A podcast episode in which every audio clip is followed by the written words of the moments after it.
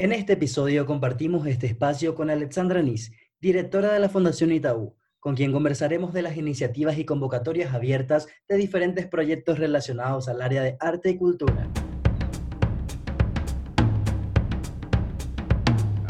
Hablamos sobre cultura y entretenimiento en Asunción. Somos Ger Caballero y Ortiz. Y esto es El Reflector Smash. Episodio número 2.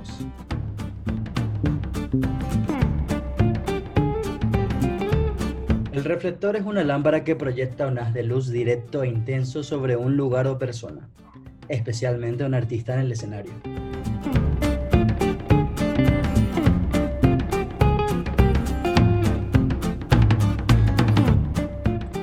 Este es un proyecto de podcast. Un intento de podcast. Pero para ser más fácil, vamos a decir que es un podcast. Sí, porque es buena, sí. Sí, sí.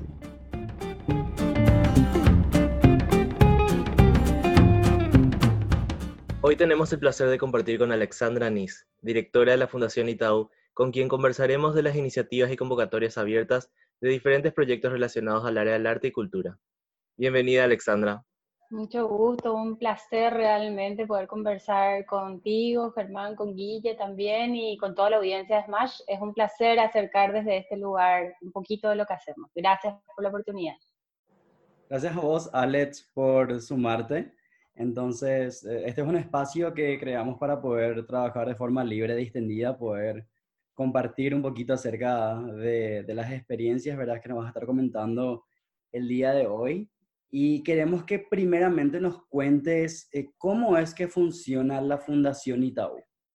Bueno, en la Fundación Itaú estamos eh, trabajando para potenciar el propósito del banco, que es estimular el poder de transformación de las personas. Somos personas que mueven personas a través de dos ejes fundamentales, que es la educación y la cultura.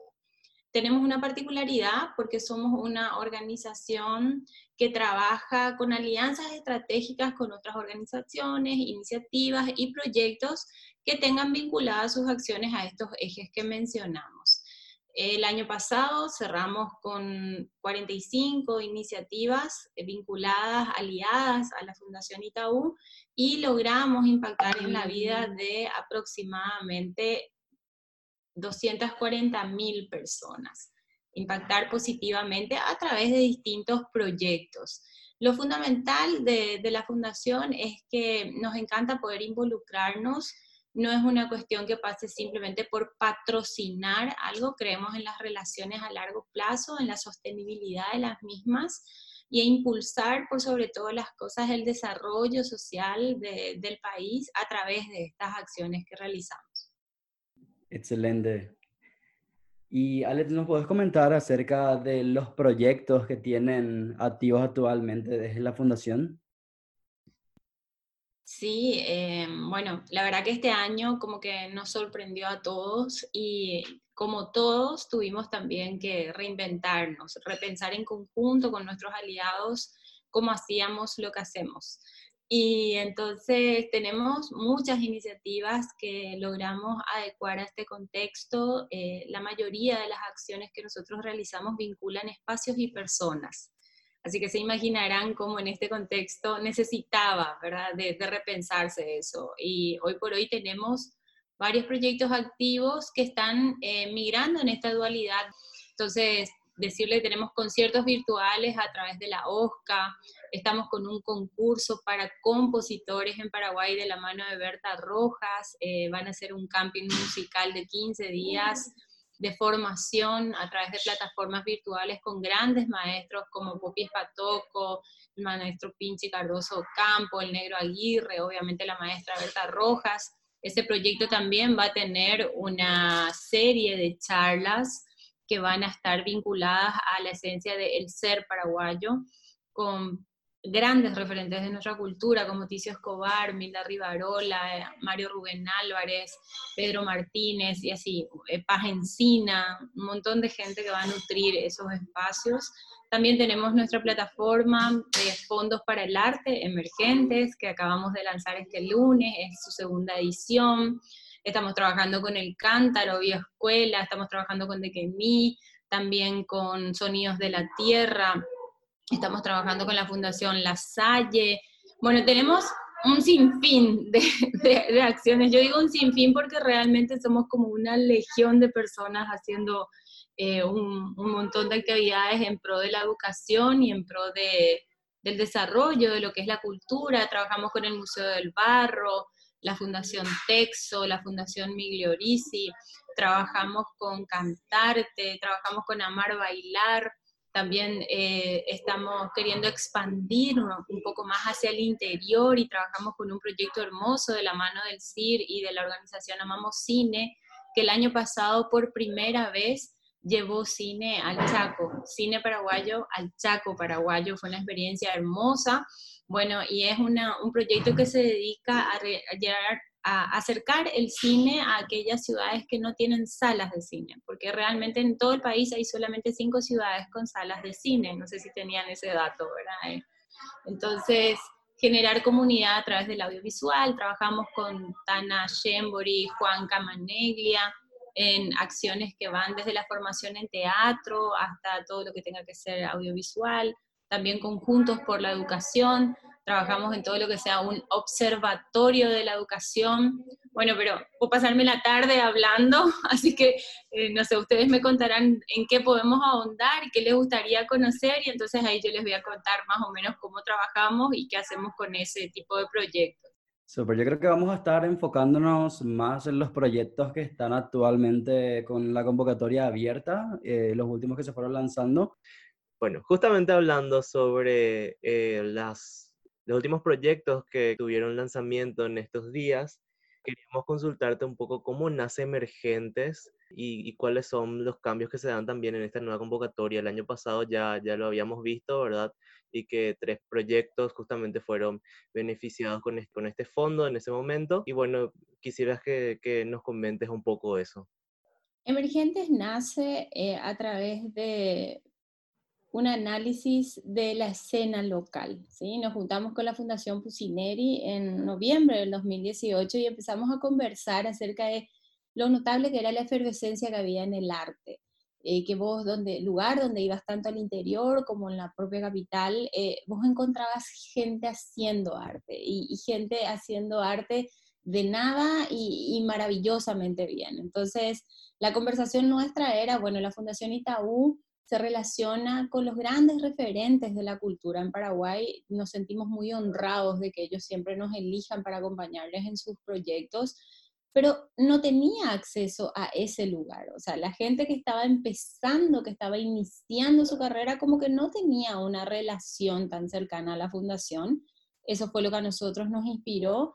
Y la Fundación Carlos Cusineri, que el, toda la trayectoria de don Carlos Pusineri pasaba por el patrimonio y la cultura en Paraguay. Ellos estaban queriendo como que eh, a todo eso que dejó don Carlos ponerle un acento eh, de, de lo nuevo.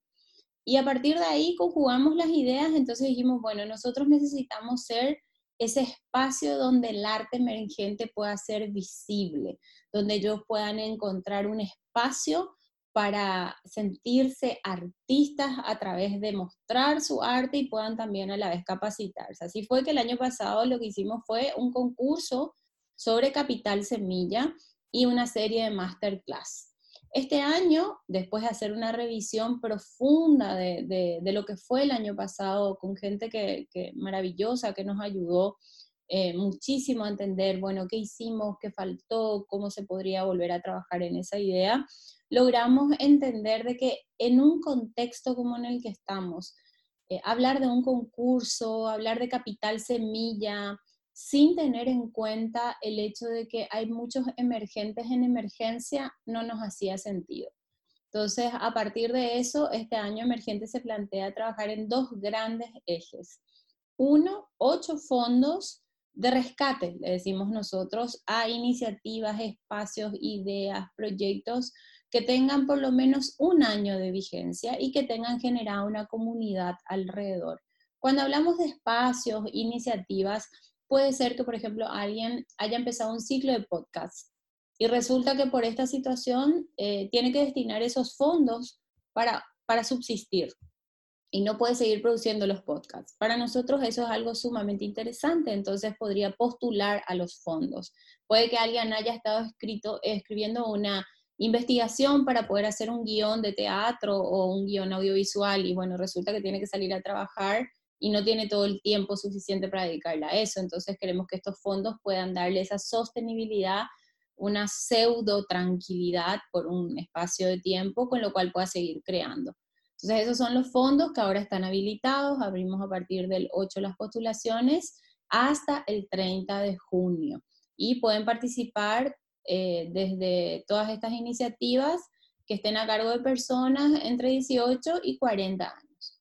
Y la segunda pata de emergentes habla mucho de, algo que nos, nos, hizo mucho ruido el año pasado, que era la poca formación que existe en la escena artística acerca de la elaboración de proyectos o la postulación de proyectos para fondos.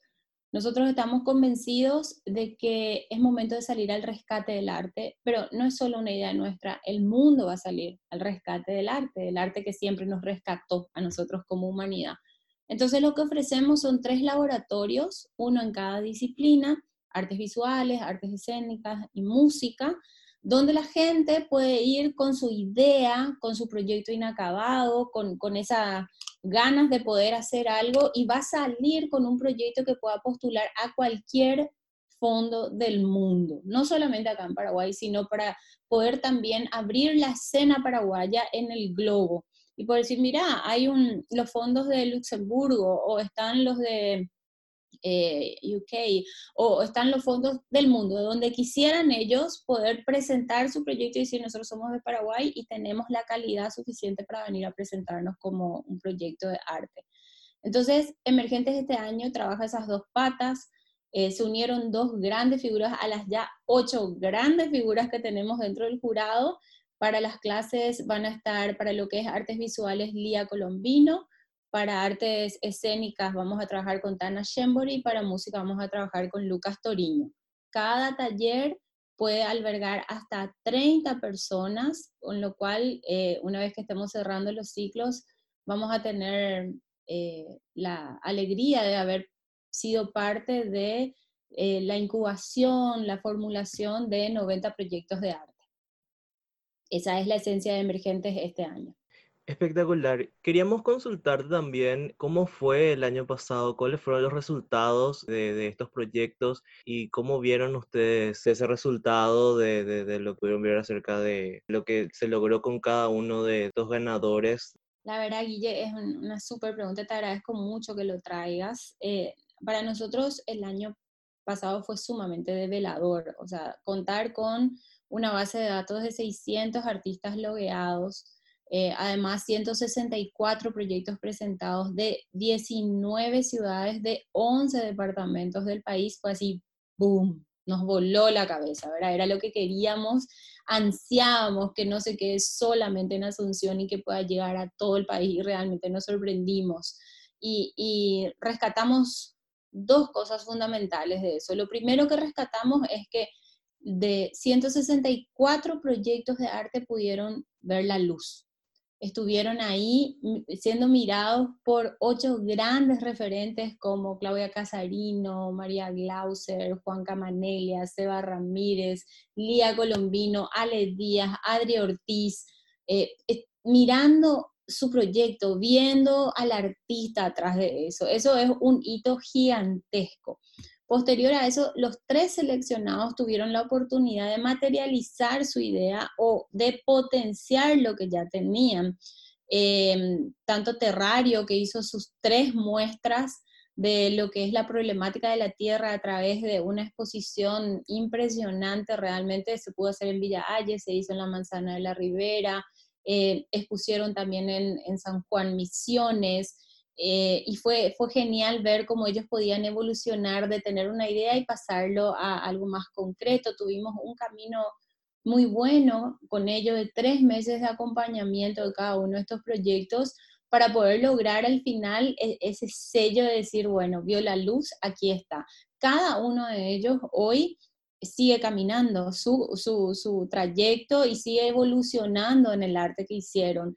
La, el retorno que nosotros tuvimos de ellos fue que eh, Emergentes lo que hizo fue potenciar, eh, poder darles el impulso que necesitaban para poder estar en la escena y que era el objetivo que nosotros perseguíamos desde el principio. Entonces, muy contentos con la primera edición y también con muchos aprendizajes. Eh, aprendizajes que tienen que ver con el tipo de postulación, que tienen que ver con los criterios de selección y que tienen que ver también con eh, el, tema de, de, la calidad de los proyectos al momento de presentar. Todo eso hizo que hiciéramos este análisis que les comenté, que tuvo prácticamente cuatro meses de análisis profundo para poder trabajar en la propuesta de este año y terminar diciendo no vamos a dar tres capitales semilla, vamos a dar ocho fondos de rescate, ¿no? Entonces esperamos también de que los que ya pasaron por emergentes eh, eh, vuelvan a casa y vuelvan con una idea o vuelvan para pasar por los labs o vuelvan con esa iniciativa que hoy necesita estos fondos para la sostenibilidad. Genial, Alex. Y, justamente también hablando un poquito de otra plataforma que, que, otorga la oportunidad y que está en búsqueda de, de lo que serían talentos nacionales en cuanto a la posibilidad de que estos puedan recibir una capacitación. También estuvimos participando de lo que fue el lanzamiento de Ya por ECA recientemente. Entonces, si también nos puedes hablar eh, brevemente de este proyecto, eh, qué es lo que se espera y también de repente cómo se diferencia de emergentes, por ejemplo. Ay, eh, Germán, qué gusto que lo traes. Yo también, así tantos proyectos y de repente hablar. Ya por acá realmente es algo que, que nos emociona mucho. Eh, cuando arrancábamos el año con Berta Rojas tenemos un camino de más de 10 años de hacer proyectos y, y, llegar a la gente a través de la música. La diferencia que hay con uno en otro es lo siguiente, ya por acá es exclusivo para compositores, compositores paraguayos que van a trabajar durante dos semanas completas eh, con grandes maestros de, la música para lograr una composición en equipo.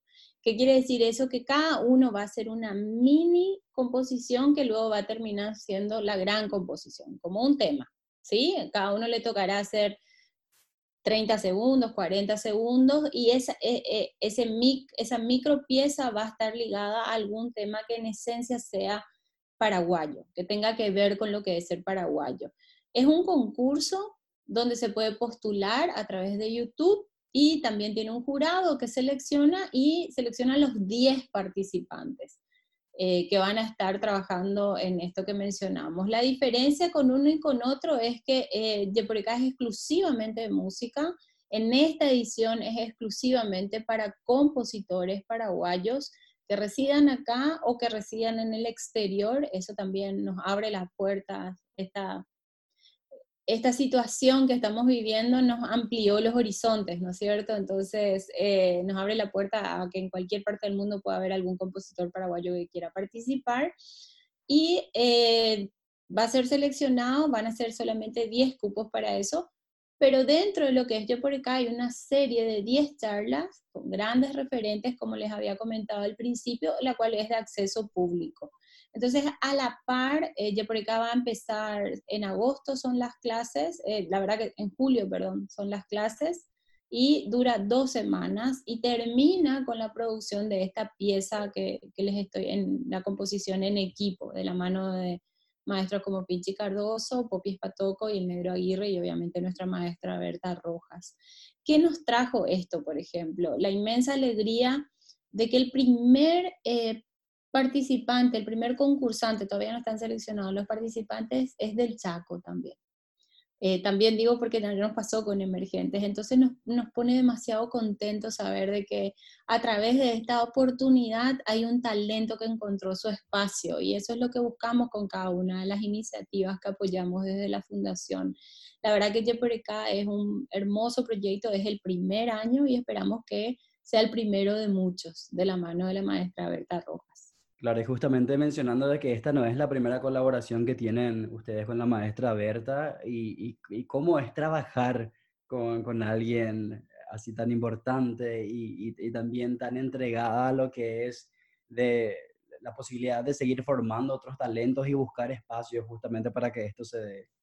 Em, la verdad que trabajar con, con la maestra Berta Rojas es un privilegio, un honor, es una persona, un ser humano maravilloso, una generosidad infinita. Ahí está, en eso puedo resumir lo que acabas de decir. Ella siempre está buscando cómo poder potenciar el talento paraguayo, con la grandeza que ella tiene, con, con el gran camino que ella tiene recorrido. Ella siempre busca cómo podemos potenciar el talento paraguayo. Y hace muchos años veníamos conversando de la necesidad de tener esa renovación de la música paraguaya, pero eh, sosteniendo la esencia de nuestra música, Entonces, ella veía cómo, cómo, esto empezó a moverse y trabajar con ella es trabajar con un equipo de gente extraordinaria extraordinario que pone alma, corazón y vida en cada uno de los proyectos que llevamos y, y que al final de la jornada terminamos mirando diciendo, qué increíble todo lo que se genera alrededor, porque nunca termina en ese objetivo que estaba puesto, bueno, vamos a hacer esto para que 10 músicos hagan una composición, no, siempre hay muchísimo más. Y ese muchísimo más termina transformándose en una idea que después puedo venir a hacer un proyecto otra vez. Yo les comentaba, nosotros tenemos más de 10 años de trabajar con ella en proyectos realmente hermosos, gira colegios, eh, puro blue, después eh, conversatorios de masterclass con gente que ganadores de Grammy, así estrellas de la música, icónicos de la música que vienen y que están mano a mano con los jóvenes paraguayos, incentivándole a que abracen eh, su arte, a que, a que nunca suelten las ganas de poder llegar a más, a que se profesionalicen cada vez más. Y yo creo que esto de, esta convocatoria de por acá también tiene eso, ¿verdad? Eh, es muy típico, les debe pasar a ustedes que en los concursos que se lanzan acá siempre el último día es donde todo el mundo se inscribe, ¿verdad? Y vos estás esperando, ansioso que la gente participe, pero típico de Paraguay, el último día a las 11 de la noche, antes que se cierre, llegan todas las postulaciones. Bueno, yo por acá lo que tiene es que increíblemente eh, los compositores se están inscribiendo desde el día 1 y, y, con piezas increíbles, preciosas. Y eso también, eso, eso que nosotros habíamos hecho en Emergentes, el de poder hacer visible el arte de muchísimos artistas que no tenían una cabida, está también siendo yo por acá, están exhibiendo las piezas, dando a conocer hermosos compositores de todo el país, que por ahí, eh, si, si no nos animábamos a soñar con este proyecto, seguro que en algún momento lo iban a hacer, pero qué buen momento este, ¿verdad? Y, y eso, es trabajar, para resumirles un poco,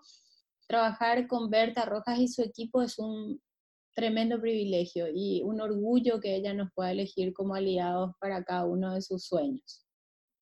Excelente, qué lindo eh, poder escuchar un poco esa experiencia, ¿verdad? Y cómo eh, otros artistas se van incluyendo dentro de estos proyectos y hacen que retorne todo eso que ellos crean a, la sociedad en sí, no solamente se preocupan, sino que hay una cuestión de, de egoísmo justamente también, bueno, queremos ir hablando así un poquitito de cada, de cada iniciativa y ahora queremos cambiar de vuelta de iniciativa y queremos ir un poco a, a lo que es Cuento y que también, bueno, creo que nos va a poder comentar un montón de cosas y que, que como el anterior era música, ahora eh, vamos a hablar un poco de lo que es eh, la escritura y la literatura paraguaya.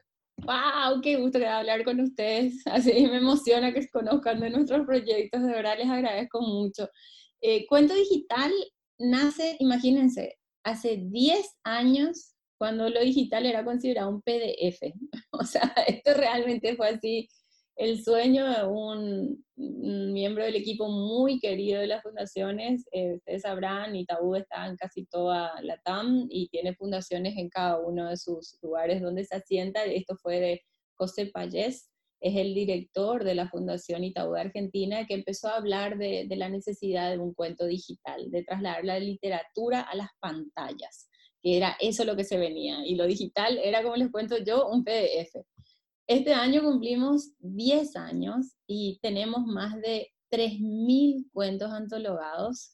Eh, somos el tercer concurso de cuentos en Iberoamérica en todo lo relacionado a narrativa digital y es un espacio donde los escritores, tanto eh, nuevos como antiguos, pueden inspirarse y a través de las, eh, innumerables herramientas que hoy tiene la tecnología, enriquecer esa lectura, hacer que la lectura sea algo como mucho más compartida, como mucho más, eh, digámosle, con mucho más elementos que hagan que, que la lectura le atrape al lector, ¿verdad? Una narrativa digital que nos lleve a ese, a ese lugar donde hoy está todo lo que sea arte, no solamente la narrativa, así como ustedes mencionaban, es tiempo de que la literatura también se adueñe de lo digital.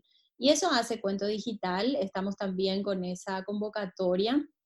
Hasta agosto estamos para la categoría general y hasta septiembre para la categoría sub-20. Y este año en particular nos pusimos un desafío como país. Nosotros de, de las 3.000 piezas que se presentan anualmente, nosotros tenemos solamente el 5% el otro 5% lo tiene Uruguay y el resto Argentina. Bueno, se imaginarán, ¿verdad? Claro que ellos son 40 millones y nosotros 7, ¿verdad? Pero bueno, nos pusimos eh, la, vara de poder redoblar nuestro, nuestro 5% y queremos llegar a ser el 10% de, la décima edición de Cuento Digital. Sabemos que hay muchísimos, muchísimos escritores geniales en Paraguay y estamos haciendo un, un, gran esfuerzo de poder llegar a ellos, a las academias literarias, a las universidades, a los colegios, a los clubes de lectura, a las editoriales, para incentivar, para que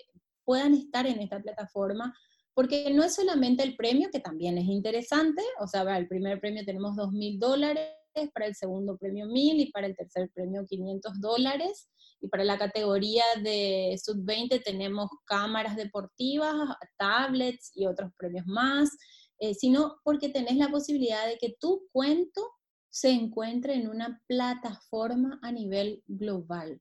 Y además, la particularidad que tiene el concurso es que cuando vos postulás tu cuento, grandes referentes de la literatura iberoamericana te pueden dar un retorno a tu cuento.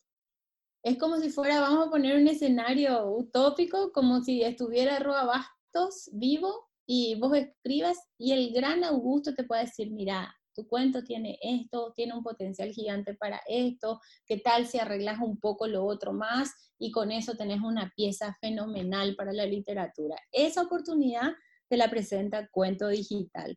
Y este año, eh, trabajando con el equipo creativo, de Oniria, que nos acompaña generalmente, y todo el equipo de marketing del banco también, logramos sintetizar la idea de lo que significa cuento digital. Para nosotros, escribir es vivir para siempre. Y, y eso refleja mucho de lo que tiene cuento digital. Les invito a visitar las antologías. Eh, las antologías las pueden encontrar en la página web www.premioitaú.org. Tenemos nueve antologías con más de, más de 3.000 piezas antologadas y en total, en todos estos 10 años, llevamos acumulado más de 17.000 cuentos recibidos. Así que animamos a todos los paraguayos, a todos los grandes literatos paraguayos a que se animen a, a mostrar ese cuento paraguayo, esa narrativa de la historia paraguaya al mundo. Espectacular y qué hermosa frase justamente era la que decías recién. Eh, tenemos una última preguntita eh, que hacerte que es eh, bueno, ahora con esta nueva coyuntura de, lo que es el, el COVID y la, la, realidad de la pandemia, ¿verdad? Eh, ¿Qué se viene eh, con esta nueva realidad? Y también cómo uno puede trabajar con la organización y, cómo puede presentar su iniciativa de repente para trabajar con la fundación. nosotros creemos que, yo decía en, una, en, en, otros espacios donde me consultaban que Capaz nosotros no sepamos con qué mundo nos vamos a encontrar al final de este túnel, pero sí podemos saber cómo queremos que Él nos encuentre. Particularmente la fundación eh, queremos que nos encuentre trabajando, eh, haciendo con nuestros aliados eh, que, que esto nos transforme, nos transforme desde el ser personas. Yo creo que la mayoría de nuestros aliados está trabajando en esto que les comentaba anteriormente, en la mutación, ¿no es cierto?, de, convivir entre el on y el off, ¿verdad? Estar ahí permanentemente entre el uno y el otro. Y se viene realmente un año de, medio año de desafíos, de desafíos de poder adecuarnos y de poder entender esta nueva realidad que, estamos viviendo. Nosotros, eh, para poder trabajar con nosotros, es simplemente acercarse a la fundación, hacer una llamada de teléfono, escribir un mail, contar que tienen alguna iniciativa. La fundación tiene una particularidad de que recibe proyectos e iniciativas durante todo el año, no tenemos un llamado al año. Obviamente estas circunstancias también hizo que, que nosotros, bueno, el presupuesto como que está destinado ya a la gran cantidad de iniciativas que estamos apoyando, pero siempre se puede soñar, siempre se puede buscar alguna alternativa que no, no, esté solamente relacionada a fondos, sino a potenciar. Fíjense, la fundación tiene más de 45 aliados. Seguramente que algo bueno podemos hacer entre todos ellos. Invitamos a que todas aquellas personas que tengan una idea de proyecto, que tengan algún proyecto, alguna iniciativa que esté vinculada y que tenga como centro la educación, o que tenga como centro la cultura, se acerca a nosotros, que nos va a encantar escucharles y nos va a encantar que nos puedan conocer también. Como gran desafío, yo, yo creo que nos queda eso, rescato que el mundo nos demostró que podemos parar y mirarnos un poco hacia adentro y seguramente vamos a salir con una mucha mejor versión de lo que nosotros somos como seres humanos y, y eso va a estar bueno. Bueno, Alessandra, muchísimas gracias de verdad por tomarte el tiempo de conversar con nosotros en este espacio. Queremos también eh, felicitarles de, de, cierta manera por lo que son estas iniciativas y sobre todo agradecer de verdad el, el apoyo al arte y la cultura en nuestro país que de pronto suele ser un nicho un poco olvidado, por decirlo de alguna manera, por las autoridades. Entonces es bueno ver de que desde acciones del sector privado también se puedan movilizar oportunidades. Entonces, muchas gracias, de verdad. Un placer haber conversado contigo. Soy yo la agradecida, Guille Germán, de verdad que eh, ustedes no se dan una idea de lo valioso que es el espacio que generan. Así que les incentivo a seguir así, a animarse, a crecer, a tener tanta frescura en cómo hacer llegar el arte a tanta gente. Les felicito por eso y agradezco el espacio y ojalá que nos podamos seguir encontrando. Eh, la verdad que disfruté muchísimo y inmensamente agradecida por dejarnos contar un poquito de lo que hacemos. Así que espero que pronto nos volvamos a encontrar. Muchas gracias. Recuerden que nos pueden encontrar en las redes sociales donde compartimos contenido cada vez que podemos, como arroba smashasu y en www.smashasu.com. Nos encontramos en un próximo episodio del Reflector Smash.